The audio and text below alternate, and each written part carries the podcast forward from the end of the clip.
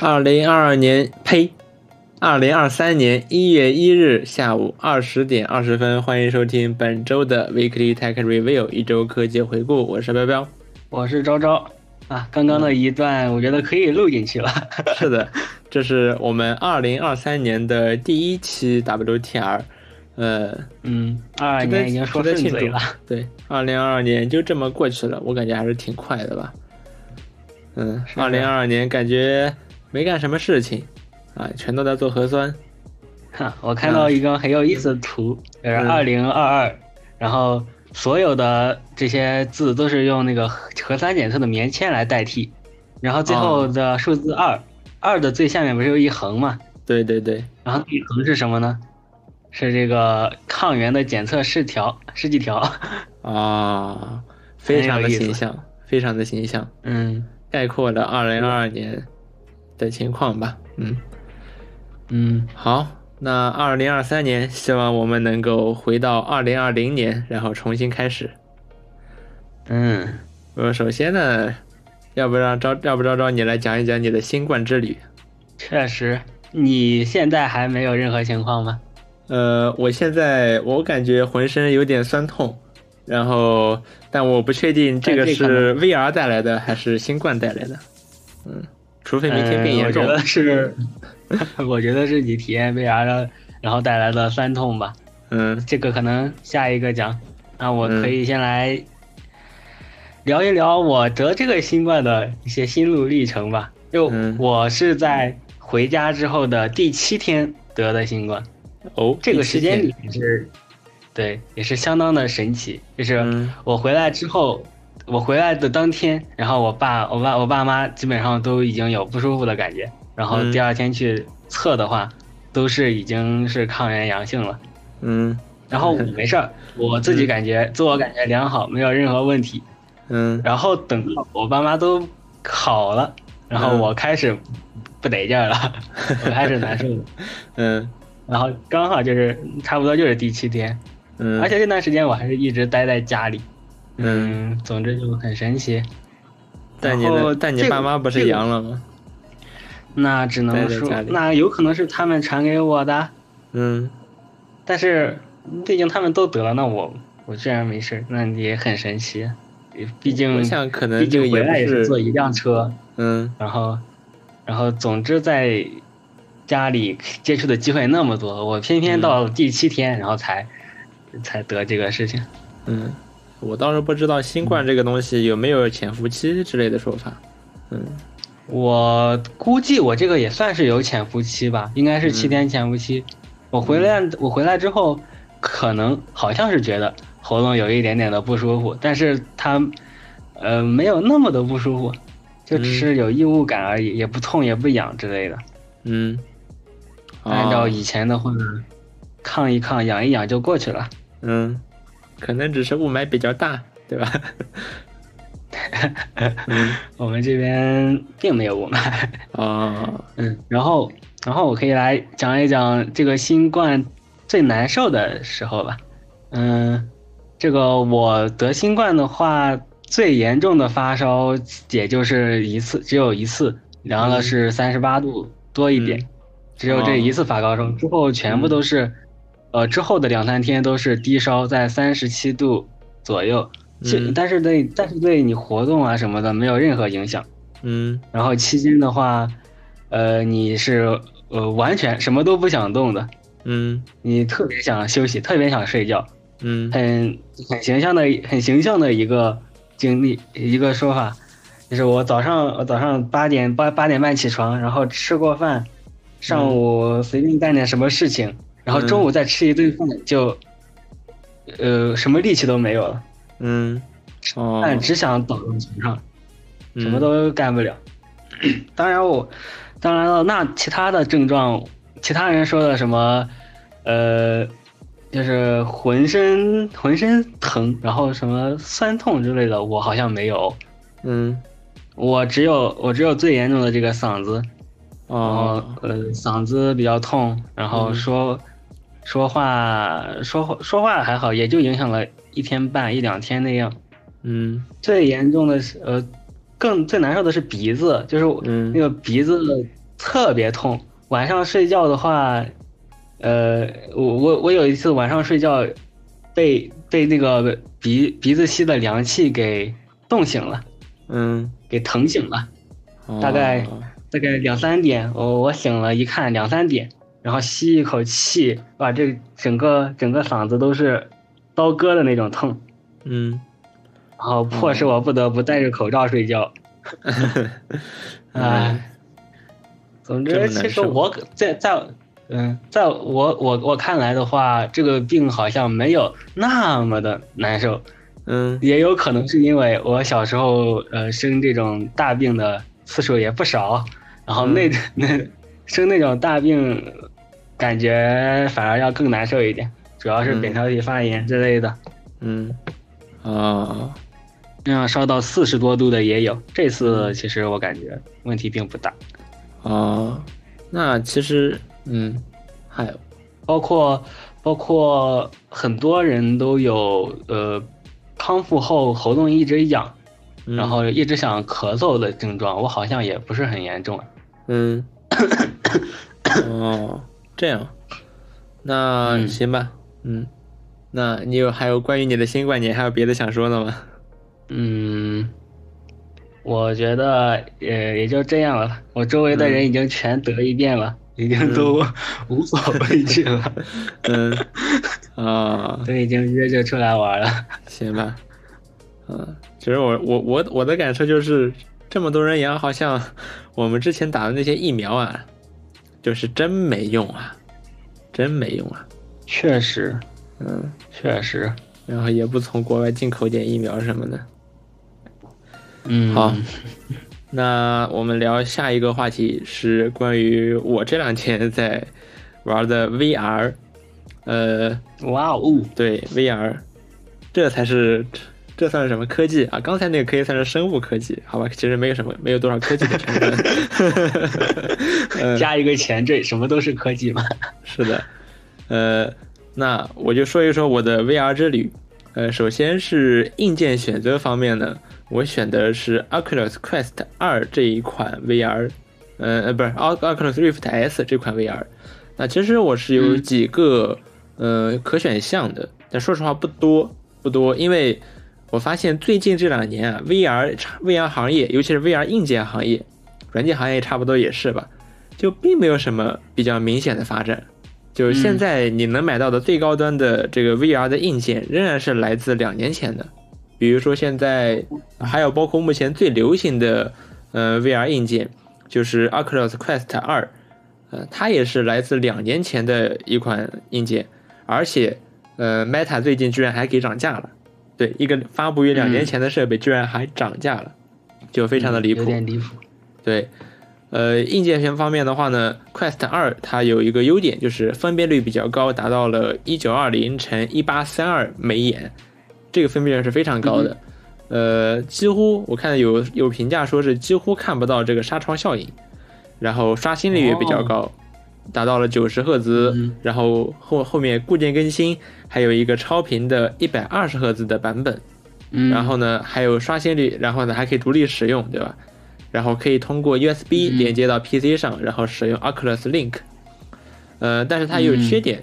缺点就是呢，这个 PC VR 模式啊，延迟比较高，稍微有点高啊，两二十到三十毫秒。然后价格呢，呃，最近涨价了嘛，对吧？你买全新的话，差不多在呃两千六左右。然后如果买二手的话，得要起码得要一千八左右。一千八的话，差不多是六十四 GB 的版本，因为它是可以独立使用嘛，所以说它有机身存储。而我买的呢是 Oculus Rift S。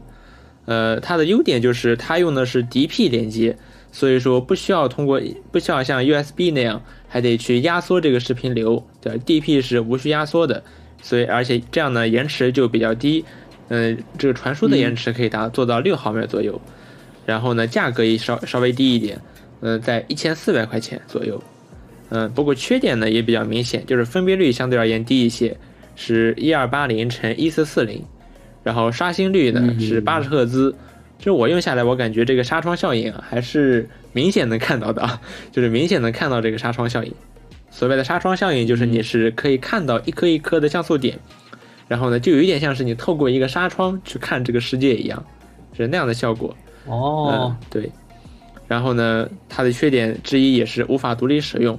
但是我买这个 VR 呢，我的目的啊，主要是为了去玩节奏光剑，然后像 Alex 这样的游戏。呃，他们都是 PC 游戏啊，所以说我买就算买 Quest，就算买 Quest，我也是用它去玩 PC VR。呃，嗯，然后那我想了想，那我不如买一个。Rift S 好了，因为它虽然说只能支持 PC VR，但是对我来说也够用了。对，然后我买 Rift S 的时候，发现了一个有趣的事情，也不是说有趣吧，就是我看到有些比较卖的很便宜的 Rift S，有个共性啊，就是他们的手柄都裂开来了。就就就 Rift S，它手柄上有一个圈儿，这个圈儿啊，很多人说裂了。我买的时候，我心想啊，为什么这个东西会裂啊？对吧？你正常用怎么会裂呢？啊，我买回来一用，我发现。嗯，裂了很正常，就是你真的，你挥舞这个手柄的时候磕到，对，会磕到，万一磕的比较重的话，可能就会裂开。嗯，它是塑料，毕竟是一个硬塑料嘛，所以你磕一下，的确是会裂开的。不过呢，这个圈倒也没有，呃，它主要是用来追踪的，所以所以说，呃，摄像头追踪，所以说哪怕它上面有一条裂缝，那其实是不影响使用的。嗯，对，其实是不影响使用的，但是它裂了，那总归不好，对吧？然后还有一个选项呢，就是 Valve Index，呃，它的优点呢，基本上就是哪哪都好，分辨率也比较高，然后呢，刷新率也很高，一百二十赫兹，然后 Valve 可以把它超频到一百四十四赫兹，呃，然后延迟也很低，对吧？它用的是 HDMI。哦，说到这个 HDMI，这个 Rift S 比较残念的一点就是，它居然用的是 DP 线，呃，那这样一来的话呢，比如说你如果用笔记本电脑去玩，那就基本上不可能，因为，呃，笔记本电脑上它基本上就算有，也只有这个，呃，这个 HDMI 的口，那你哪来的，呃，哪来的这个 DP 口呢？那你说转接线可不可以？其实也不可以，因为你把这个 DP 转接成 HDMI 是比较容易的，但是你把 HDMI 转接成 DP 其实是很难的。呃，这这一点主要是因为 DP 这个标准它实际上是一个相对比较新的标准。所以说，它在制定的时候，它就充分考虑到了对过去的这些呃比较旧的标准的兼容性，比如说 HDMI，还有什么 DVI 呀、VGA 这些，呃，其实 DP 这个标准制定之初就考虑到过这些的兼容性的。那其实呃做一个转接器是比较方便的。那 HDMI 它就没有考虑过 DP，所以说就比较困难了。对，所以 Rift S 比较残念的一点就是它用的是 DP 线，而不是 HDMI 线。那你说有没有可能是因为这个 DP 线，它的比如说 DP 一点四的传输带宽是显著高于 H HDMI 二点零的，和 HDMI 二点一差不多，会不会是因为它需要 DP 的这个更高的传输速率呢？也不是，因为它用的是 DP 一点二，DP 一点二呢和 HDMI 二点零是差不多的，那我就想不实在是想不通它为什么要用 DP，为什么不用 HDMI？这我觉得是比较差的一点，对。然后哦，说到我们说回 Valve Index，然后这个 Valve Index 它还支持对每一根手指的追踪，啊，非常的酷，就是可以很自然的在 VR 的场景里面交互。但是呢，它也有缺点。第一点，第一个缺点呢就是贵啊，很贵啊。像前面两个呢，基本在两千元以内，Index 全新的话得要七八千，二手的二手的话最便宜的也得五千左右，就显著的更贵。而且呢，呃，Oculus 它有一个光荣传统，就是它用的是这个 inside out 追踪，也就是说它只需要一个头盔，然后两个控制器就可以开玩了。而 Index 呢，还需要布置这个灯塔基站，然后呢，这样的这样一来的话呢，便携性方面就会差太多，而且设置呃布置起来也会比较麻烦。对，所以综合考虑的话，我还是买了 Rift S。当然，我觉得我现在觉得买 Rift Quest 二也挺不错的，毕竟分辨率比较高嘛，然后刷新率也高。嗯。呃，然后游戏体验方面的话呢，我想说一说几个几个游戏吧。首先是 Oculus 引导，呃，这实际上是第一次设置完 Oculus 头显，呃之后，它你戴上这个头显，它会引导你去熟悉这个呃手柄的键位这些。我觉得这个引导做的是非常的不错，就呃非常的友好，然后也很有趣味性。它是以游戏的方式来呃教导你的，然后你可以。去，比如说，通他会呃，比如说呃，这个 Rift S 它的这个手柄啊，实际上它是可以控制这个中指、无名指和小拇指这三个指，呃，这三个手指在虚拟的这个手里面对应于一个按钮，呃，然后食指对应于扳机，然后呢，大拇指对应于这个 A、B 或者 X、Y 这两个按这这两个按钮。然后它就会引导你说你如何去伸出拇指，你如何去去抓取物体，如何握紧拳头这些，我觉得这个引导做的非常的好，然后很有趣味性。呃，然后呢，我就，然后呢，其实我可以，如果我顺着 Oculus 的路走下去的话，我接下来可以去 Oculus 商店去购买游戏，啊，但是呢，我没有这么干啊，我是去 Steam 上买游戏的，所以说这个时候我就得要启动 Steam VR。呃，它实际上是和 Oculus 差不多的东西。如果用的是 Index 的话，那 Steam VR 就是它原生的这个呃这个 VR 的体验。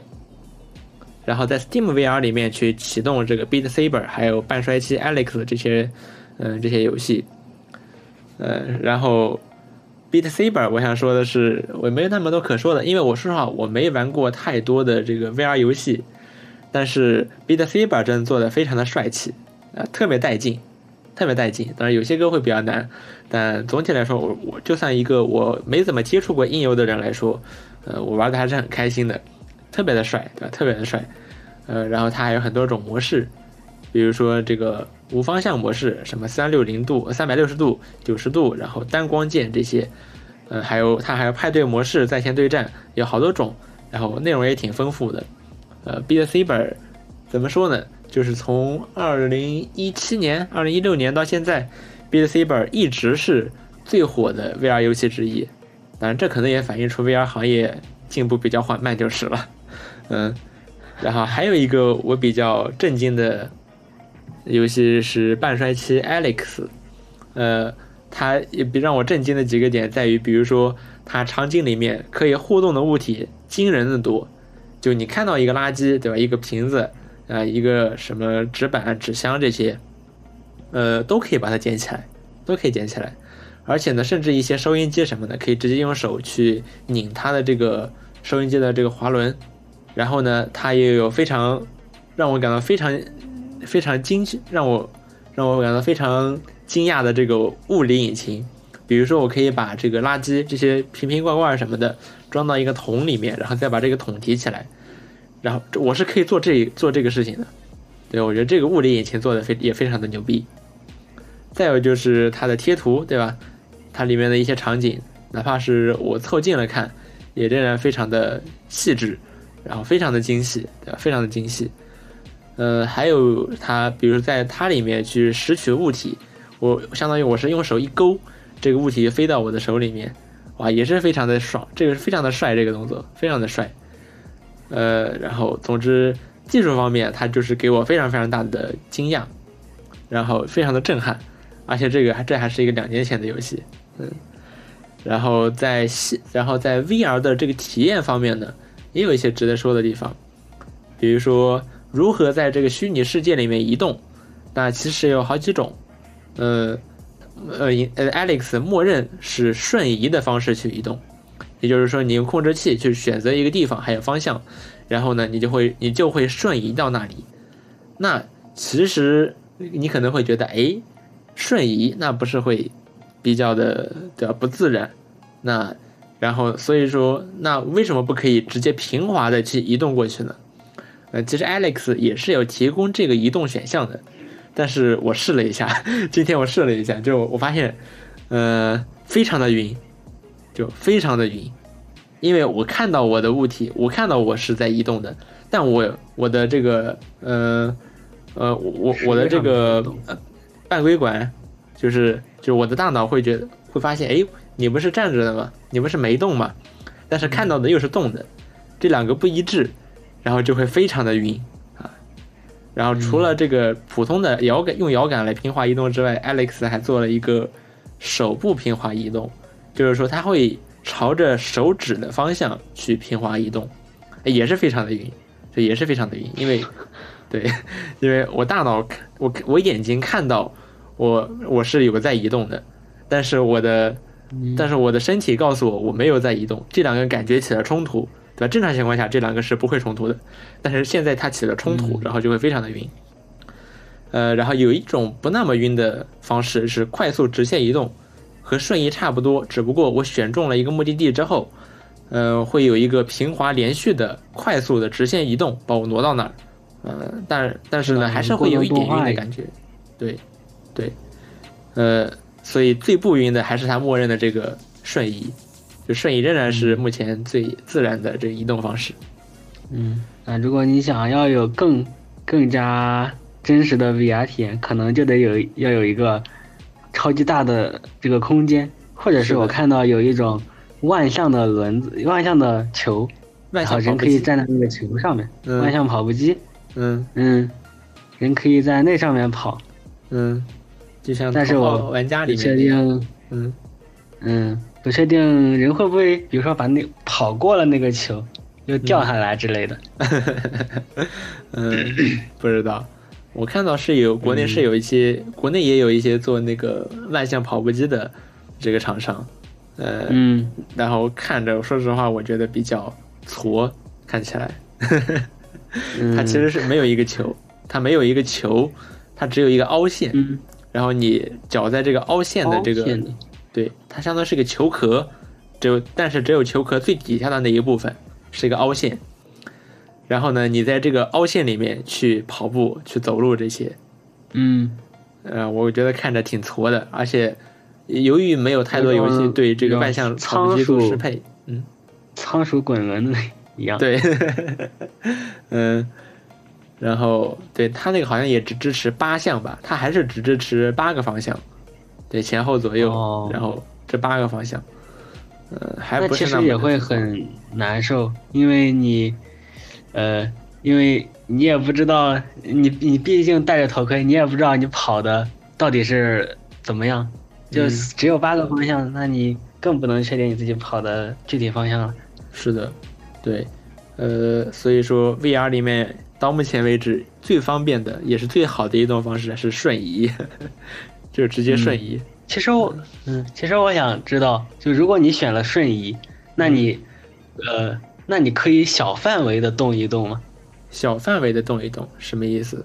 就我直接在现实里，在直接走，用双腿走来走去什么的，对，这是可以的，这是可以的。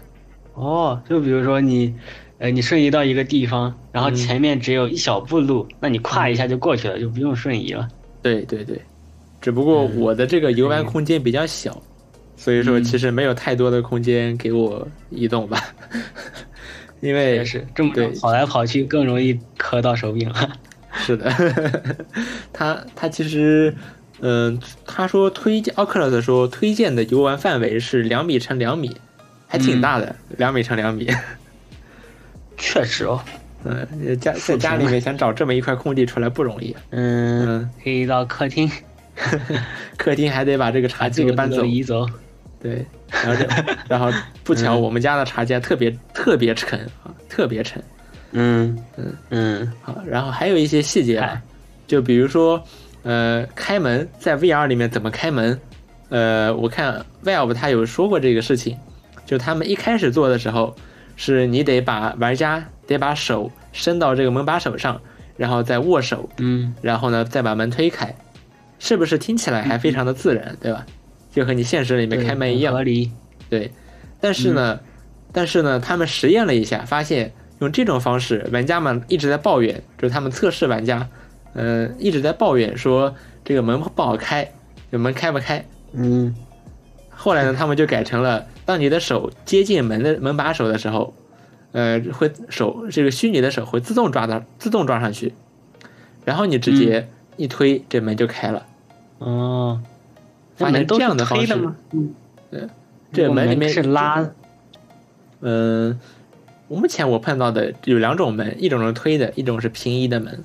嗯嗯然后再比如说需要点击一些按钮，比如说有个按钮，你想把它摁下去，这个时候嗯只要手接近按钮，它自动会就会变成这个伸出食指的这个状态，不需要去手动去操控，比如说把其他的手指都给收起来，它会自动变成伸出食指，然后可以准备好去点的这个这个手势。对，嗯，这也是自动的所。以你控制每一根手指也是需要按键来对操作的。对，那其实不需要按键，只要把手碰到这个按键上就可以了。这些按键都是对，都是有感应的，它可以知道你有没有把手搭在这个按钮上面，不需要真的按下去。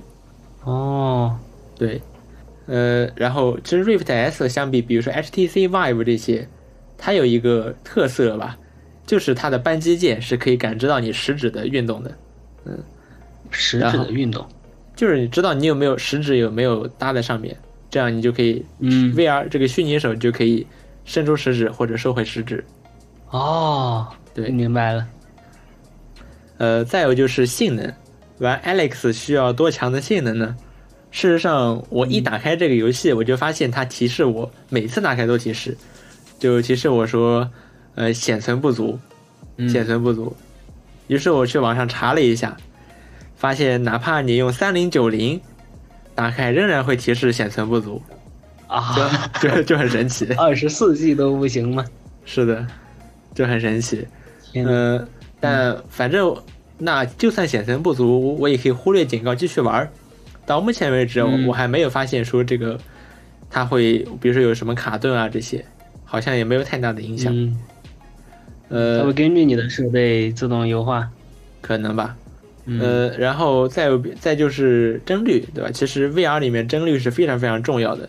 像比如说你用嗯普通的显示器，对吧？你去玩普通的这些游戏，比如说你平时在六十帧，然后有一个场景它给你调到四十帧，对吧？有时候六十帧，有时候四十帧，那其实嗯还是勉强还是可以玩的，对吧？可以接受，你愿意接受的话，你是可以接受这个事情的。但是 VR 不行，就 VR 要求得有一个稳定的高帧率，要不然的话就会出现，呃，就是你的运动感觉和你看到的东西不一致，就会导致非常的晕。比如说你一转头，嗯发现视野里的物体并没有变化，这与你日常的认知不符，然后你就会非常的晕。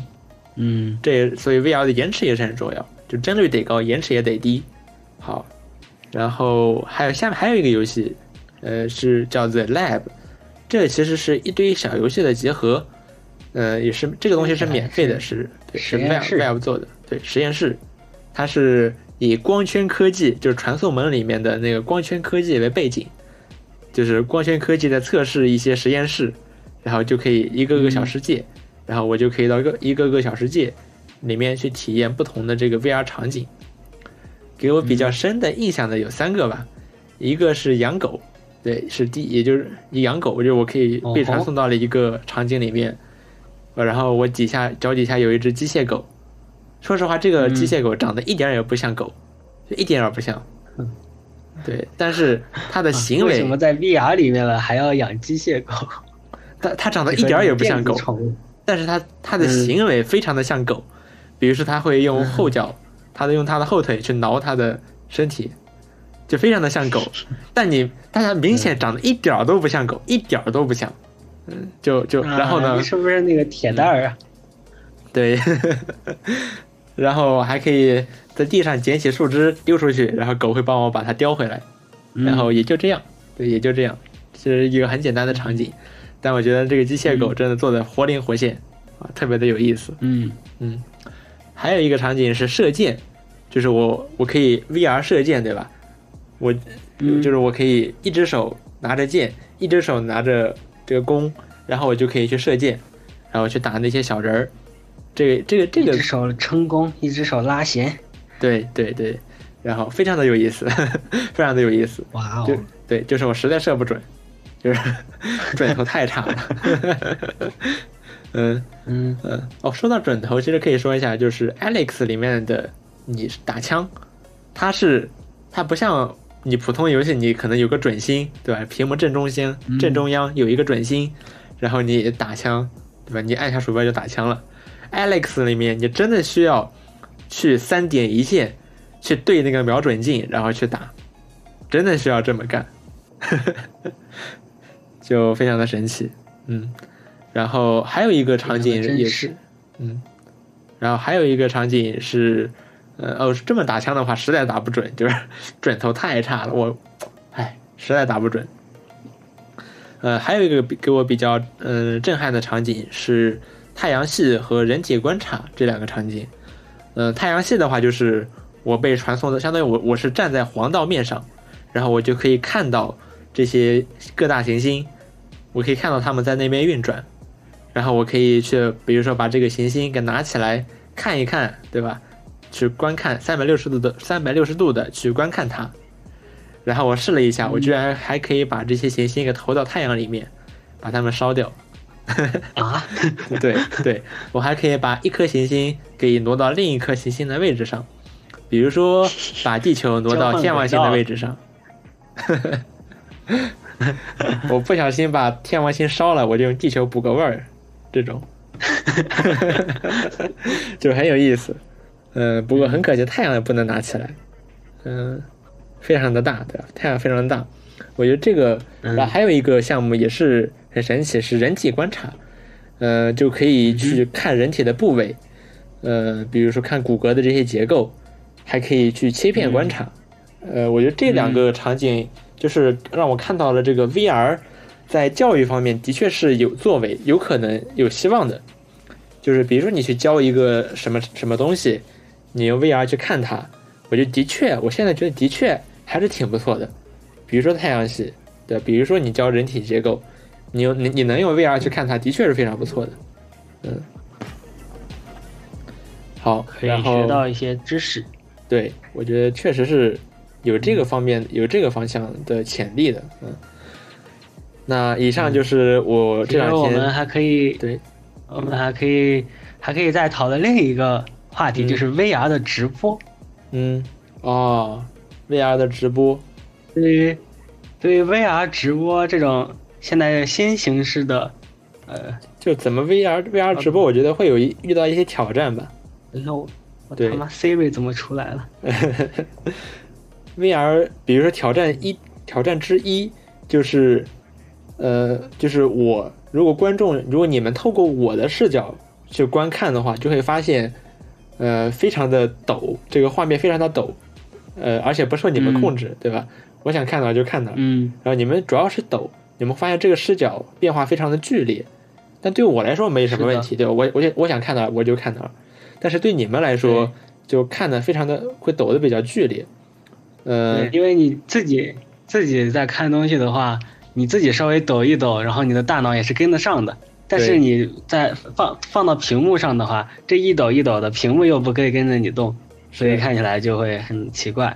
是的，嗯，我发现其实 Steam 有有在试图解决这个问题。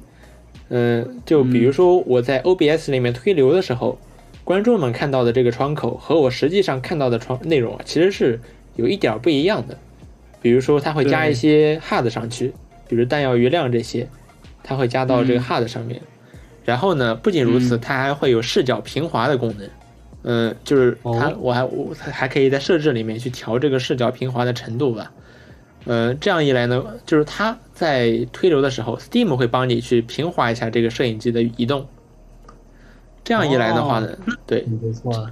这样一来的话呢，观众们看着就会稍微好一些。嗯，当然还有这样，对对。然后还有另外一个选项呢，就是。呃，有一个跟随摄影机，就这这得需要帽的啊。呃，有一个跟随摄影机，然后呢去拍摄你的一举一动。然后这个摄影机拍到的是相当于是一个第三人称的画面，然后运动也是比较平滑的。这样一来呢，嗯，这个画面也是比较不错的。嗯，哦，这样子观众看起来也会，我觉得代入感也会更强一点。是的，呃，或者说或者说更像是一个。更像是玩一个 VR，是的，就挺不错的。在另一方，再再从另一个视角，嗯嗯，我来说嘛，嗯，那从另一个视角来看，你我们我们这个这个推流的设备，我们游玩的设备已经从这种传统的显示器改成了这种头显 VR 显示器。那我们这个看观看的设备，嗯呃，是不是也要？改成 VR，或者说在 VR 上怎么来观看 VR 直播？嗯，对，呃，那其实有一个选项就是你传一个球形的三百六十度的画面过去，让观众来看，嗯，对吧？但其实有一点问题，就是如果说这个 VR 它的工作原理是，比如说我在游玩的时候，我只能处相当于处在原地，我只能在嗯三百六十度三百六十度的去看，这样是没有问题的。但实际上这些 VR 做得更好，就它可以做到，呃，我我可以在一个有限的范围里面，我我可以直接去动一动，就我不是处在原地的。那这样一来就会产生我们之前说过的这个问题，就是我看到的观众看到的画面动了，但是他观众又没有动，所以也会比较晕。嗯，对，是的，所以这个你设呃游玩设备更新了，那观看直播的设备到底该怎么更新？这也是还是现在还是个问题。对，或者除非是把这一小块区域，让观众也可以在这一小块区域里面去探索，嗯，那就不知道该怎么去实现这个东西了。嗯这个实现起来还好，但是呢，但是这样子的话，呃，也我不知道实现怎么样，但是嗯不说这个实现，嗯，那这样子的话，你的行为又和主播不一致了。然后你嗯观看主播、观看直播、观看实况，其实看的就是呃这个主播他的这个这些行为。对对，是的。嗯，那我觉得还是，比如说这个平滑的第一人称视角可能会稍微好一点。嗯，然后还有一个还有一个我遇到的问题就是，我怎么才能在 VR 直播的时候看到观众们的弹幕，看到观众们的这些嗯评论这些？呃，嗯就是我想了一个办法，就是呃 B 站它有提供一个官方的工具，可以把呃只要输入一个身份码，然后就可以把直播间里面的这些弹幕给通过只只显示弹幕啊那个窗口，那个窗口就会只显示弹幕，是一个浏览器的窗口。然后呢，我再把这个窗口给固定到，比如 VR 世界的一个小角落里面，然后我只要瞟一眼这个、这个小角落，我就可以看到这个窗口里面的弹幕内容，我就可以互动了。嗯，很酷。嗯，是，但是这样也会有个小问题，就是这个小窗口呢，它就杵在那儿了，有时候呢还会遮住一些内容。嗯 它相当于是在所有是在游戏显示内容的上层的，所以说会嗯遮挡一些内容。嗯，然后还有一个选项，可不可以给它改一改透明度，给一给样，改一改样式？嗯，我不知道，至少 Steam VR 没有提供这个选项吧。嗯，然后还有一个选项呢，就是可以把这个直播的窗口给吸附到手柄上面，然后就相当于是我手里拿着一个窗口。但这样也有问题，哦就是我在游玩的时候，我时时刻刻都能看到一个窗口。嗯嗯，我我不知道这个有没有一个比较完美的解决方案。好其实我觉得最最帅的，可以想象一下，是在你眼角膜上刻一个东西，然后你相当于，比如说往角落一瞟，嗯往右上角或者某个角落一瞥，然后嗯能看到。哦，这样也挺好的。嗯，好然后它最好是个半透明的。嗯，是的，确实。好，那我们聊 VR 就聊这么多。好。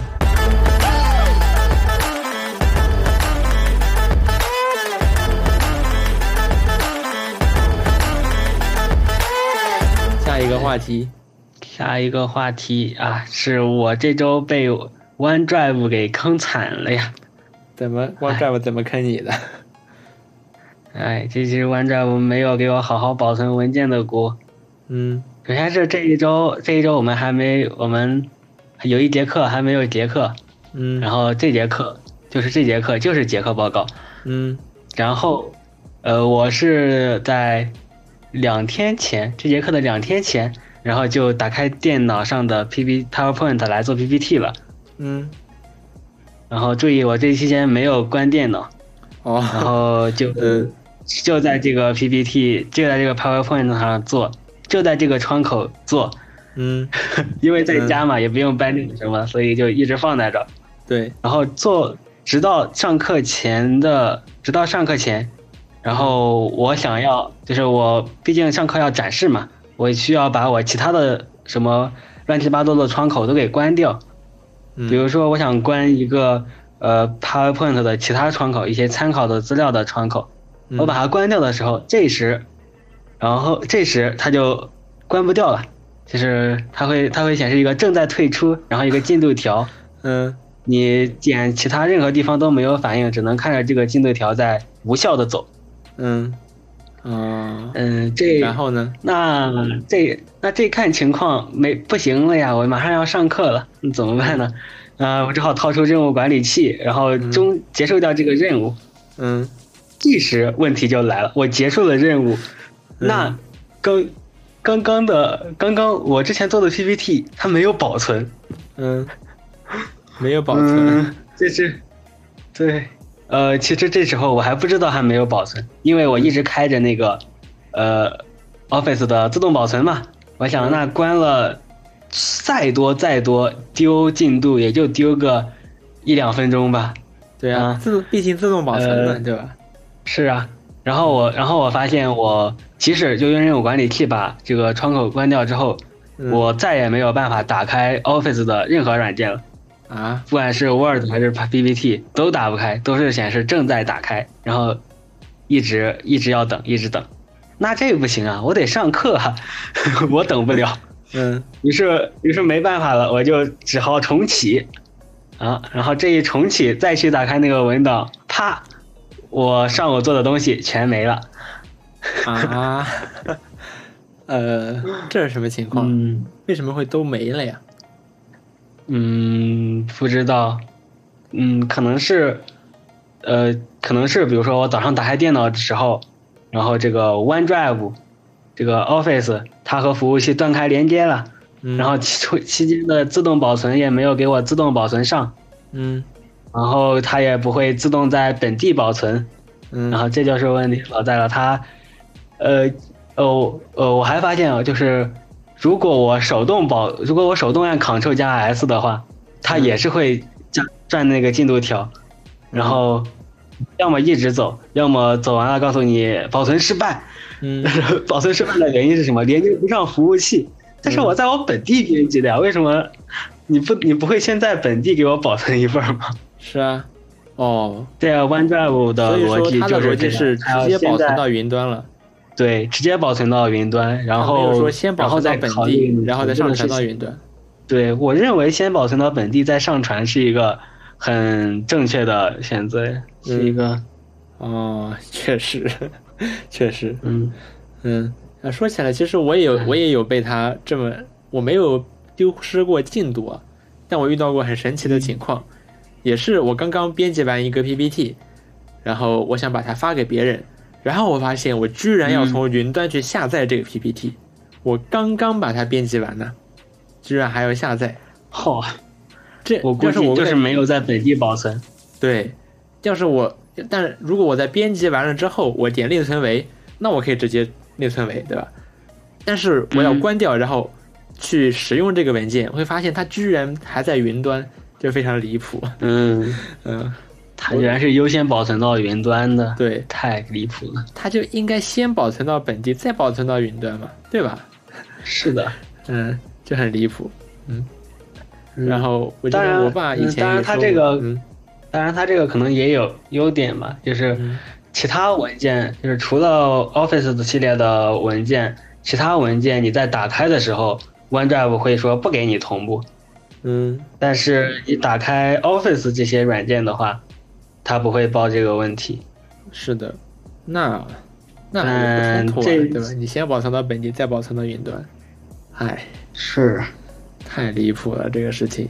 嗯，我记得我爸也之前也跟我说过，就是他用 OneDrive 去保存一些文件，然后这些文件有时候就会回退到、呃很久以前的进度，嗯，也是类那似的问题。这就是没上。对，就非常的离谱，这个事情非常的离谱。嗯，好，那下一个下一个新闻呢，也是非常离谱的一个东西，就是《三体》动画。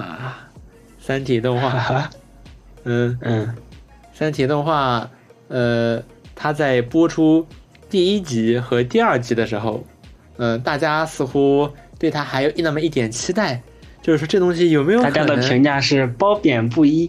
对对对对对，褒贬不一，褒贬不一。嗯然后现在播出到了第五集，大家的反应是这个恶评如潮。呃，差评如潮。对，差评如潮。然后不仅如此，大家还特别现在我看这个《三体》动画，嗯，我现在我看这个《三体》动画已经是当看看乐子、看喜剧的方式看了。尤其是第四集，第四集那个什么莫名其妙的慢镜头啊，那个什么，呃，综艺综艺形式的宣布面壁者啊，嗯，是，所以真的是太离谱，看的太乐，对，然后所以所以我现在是不看动画，我先看一个叫 Rofix 的这么一个 UP 主，他做的这个《三体》三体动画技术解析。看他就吐槽哇，太有意思了，真太有意思了。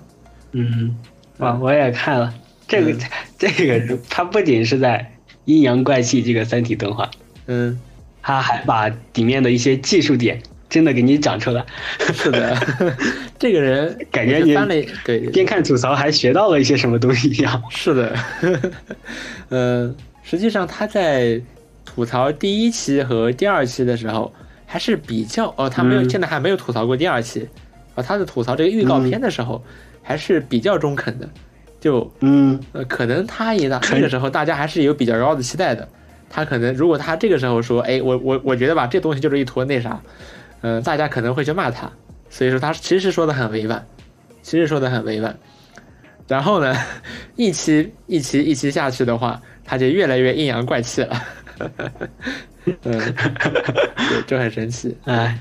然后我翻了一下这个人，但是就这个星，对，然后他做的这些，他之前也做过一些别的动画的技术解析，比如说做过二零七七的《赛博边缘行者》的这个呃技术解析，然后还有其他的一些三 D 动画的技术解析。我觉得这个解析啊，解析的还真挺不错的，嗯，呃，确实有专业水平在，有点有点专业知识在的，对对对。然后看，然后看着他吐槽就特别有意思，比三体动画有意思多了。嗯，啊，对，哎，但是其实我在看到，就是我在看第五集的时候，也是边苦笑边看的，因为这个东西已经变成乐子了。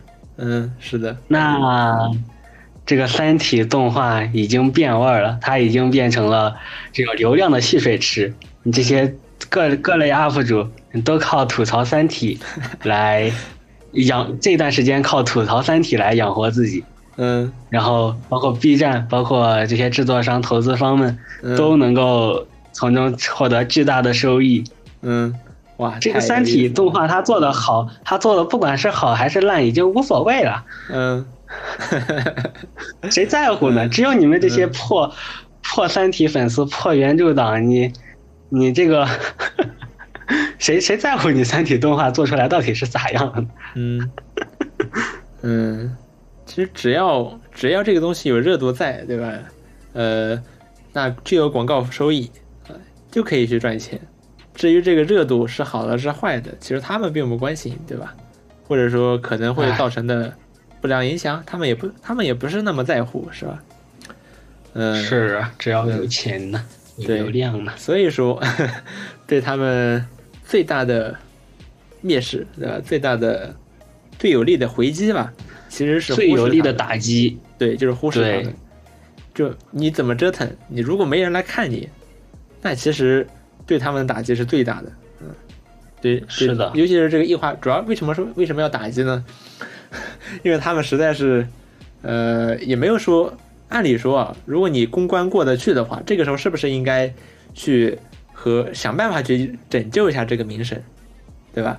嗯，是啊。是不是？如果你真正的在乎这个作品的话，你肯定是也不是说非得在乎。现在风气对，就是你已经如果已经这么多人都在骂你的话，你你得站出来说一下说一下说一句话吧，对吧？要不然 是啊，因为你的广告商也不傻，如果广告商投资了你，然后所有人都在骂你，那广告商是很不愿意的这样的干的，这样这样的，对吧？你我我是希望，如果你你被大家都赞美，然后看到我的东东西也想来买我，而不是像长安汽车那样，我赞助了你的三体动画，大家都在骂长安汽车，那我图什么呢？对吧？所以我觉得，无论从商业角度来讲，还是从这个道义的角度来讲，都应该想办法去解决一下这个问题。但他们好像无动于衷就是了，很奇怪啊。嗯嗯，有没有可能是这些赞助商，这些赞助商已经被提前告知了？然后这些都是硬着头皮上的赞助商，他们可能也是这么想的啊，黑流量也是流量了。嗯，那 只要提高大家的知名度，就所有的赞助商都是所有的广告，你广告商都是希望这个内容都是嗯美好整体就是呃就阳光向上的。就其实有一个例子吧，就比如说 YouTube，YouTube 其实它没有什么内容审查方面的限制，嗯嗯，然后呢，所以理论上来讲。你想播什么，它就可以让你播什么。但是有一个问题，就是广告商们可不希望，比如说你做了一个对吧，大家都在骂你的视频，你做了一个贼傻逼的事儿，大家都在骂你，或者你上传什么暴力的那些视频，那广告商们他是不愿意自己的品牌被和这些东西关联在一起的。所以说，你如果上传这些视频的话，你是得不到收益的，你是没有任何收益的。这样就会倒逼这些创作者去做优质的内容，对吧？那所以三协动画也是类似嘛，就是你得做一个好内容，广告商才能买账。如果你做的内容这么差，大家都在骂你，以后还会有广告商来找异化开天吗？甚至是 B 站，对吧？B 站作为一个广告平台，会有广告商来找你吗？对吧？我觉得这是一个问题。是的，嗯，因为互联网是以广告为基础的，对吧？嗯，所有的这些社交媒体、这些平台都是以广告为基础的。呃，然后，嗯，然后还有，那我们讲下面一条新闻，是一个很神奇的事情：索尼音乐往 B 站传了十七万条视频，十七万条，十七万条，十七万，对，天哪！有点离谱啊！对，就就像是索尼音乐把它的整个曲库给搬上来了一样。是啊，这怎么做到的？十七万条？嗯，可以稍微算一下。嗯，然后其中一些是只有歌曲，然后点开视频里面视频的画面只是这个歌的专辑封面，还有一些呢是 MV。嗯，呃，哦，对。我看底下评论区很有意思。整个曲库搬到 B 站还是挺慷慨的哦。是的，我看 B 站那些评论区下面有些人说：“哎，搁这儿，搁这儿发现免费网盘了，是吧？” 就很有意思，有点离谱啊！这也太多了吧？是的，相当于没准以后听歌可以来 B 站听，对吧？去索尼音乐的这个号下面去听，都是正版。索尼自己上传的，嗯 嗯，就很神奇。好，然后下一条新闻是，Apple 发布了今年的，呃，这叫什么？新年限定 AirPods。嗯，今年是兔年嘛，所以就是兔年限定的 AirPods。嗯，今年的这个兔子样式是一个看起来像是你可以想象成超人兔，然后举着双臂往前冲的这么个姿势。嗯。哦其实这个姿势也被很多网友发另一个表情包来调侃，就是那个那个你爹来了的那个小熊的表情。嗯，嗯，确实有点有几分相像。嗯，其实我觉得去年 Apple 的这个老虎画的还是挺不错的。嗯，对哦，然后就说到它这个画风了。嗯，今年的画风我觉得还是有一点怪的。嗯。嗯，怪在哪里呢？怪法吗？可以，可以从传承的角度来讲，AirPods 是从这个牛年开始做这个年，呃，就是新年限定的 AirPods，就是上面印一些当年的这个，这个叫什么生肖？对，中国的生肖。然后牛年的话，它是用牛的 emoji，然后头顶切掉一块，里面又冒出一个小牛，很有意思。对，很有意思。然后虎年的话。呃呃，丑牛寅虎，虎年的话是一只老虎的 emoji，然后戴了一个帽子，也是很可爱，很有意思，就是一个老虎戴了一个老虎帽子，啊，对，很有趣。嗯，然后今年的话是一个兔子，我看这个并不像兔子的 emoji 呀，嗯，它这个比例画的就有点奇，有一点点奇怪，嗯，是的，嗯。我觉得，不过我看其实还行吧，还挺积极向上的感觉。嗯，确实是积极向上。嗯，这比春好歹比春晚那个好看太多了。嗯，春晚那是个啥呀？那个那个兔子。嗯，你你说看着诡异，我越看越诡异了。嗯嗯，有人其实呃分析了一下这个诡异的来源，因为兔子的头是比较扁的，眼睛其实是在两边。然后春晚的那个兔子，它相当于把你，你可以想象成一个橄榄球，嗯，然后，哎，橄榄球合适吗？呃，你可以想象成，呃，本来本来是一个，呃，中间扁扁的，然后，嗯，呃，或者就是橄榄球啊，橄榄球拍扁，然后你再从长的长的边再拍扁，嗯，你看到的视角其实是从长边再拍扁的视角，嗯。这么着的话，其实是与，呃，自己自身的大脑的认知是不同的，所以看起来就会很恐怖。嗯，嗯，嗯，然后还有一点是，可以从这这一个 emoji 里面，这一个图案里面引申到今年所有的这种兔子吉祥物。我感觉呀，大家画的这个兔子都好像老鼠啊。嗯 嗯，尤其是这个大板牙。嗯。在我印象中，好像兔子的简笔画是不画胡子的，嗯，然 后然后我去搜，我去查了一下啊，兔子其实是有胡子的，这就，嗯，这就 让我不知道该怎么评价。了。嗯，但是如果让我看的话，看到大板牙，看到胡子，第一想法就是老鼠。哦，好吧，好吧，嗯嗯。那下面一条新闻，下面一条是 Telegram 在元旦的时候也有一些小彩蛋吧。嗯，Telegram 在元旦前就十二月就已经把 Telegram 的最顶栏改成了下雪的样子，雪花飘飘的样子。然后在今天一月一号当天，他把所有的聊天界面都加入了下雪的特效。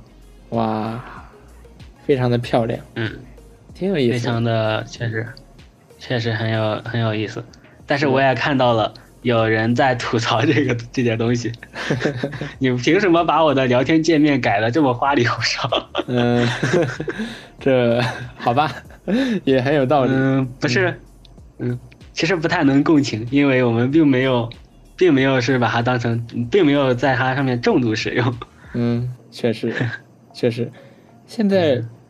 我不知道，现在其实 Telegram 好像没有在特别多的国家和地区有，就比如说有很主流的地位。现在主流的世界范围里面，主流的聊天软件也就比如说 iMessage，比如说这个呃 WhatsApp，然后可能还有一些部分地区用的是呃 Facebook Messenger，然后然后还有中国用的是微信，对吧？但也没有别的地方用微信了。嗯，但还有剩下的这些聊天软件，Telegram 算是比较大的一个。但我看了一下它的份额，并没有哪一个，就大部分地区它的渗透率只有百分之二十、百分之三十左右，就算不错的了。就这个渗透率来讲的话，其实没有多么好，就它没有特别的流行。确实，确实。嗯，当然比它更惨的还有，比如说 Snapchat 之类的。嗯。Telegram 是不是更像是一个？社群的集结地，嗯，我不知道，但是得有人用它来日常聊天吧，要不然他怎么活得下去啊？他干脆做成 Discord 得了。